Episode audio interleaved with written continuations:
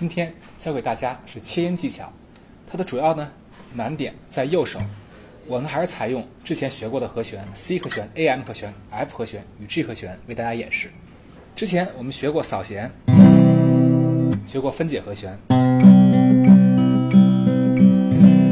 今天呢，我们学习切音，让和弦一起响起来，然后再把声音去制住，感觉是。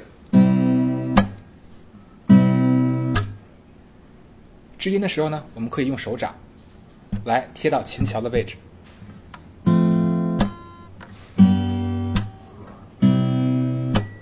好，下面我近距离为大家演示一下切音的技术点，关键在于右手，这样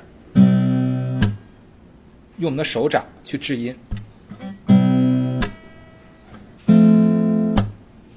弹奏和弦的时候呢，我们一起拿手指把这和弦的所有弦的音抓出来。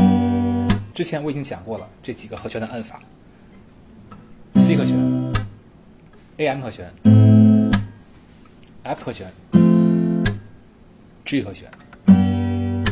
好，大家弹熟以后就可以稍微加快速度。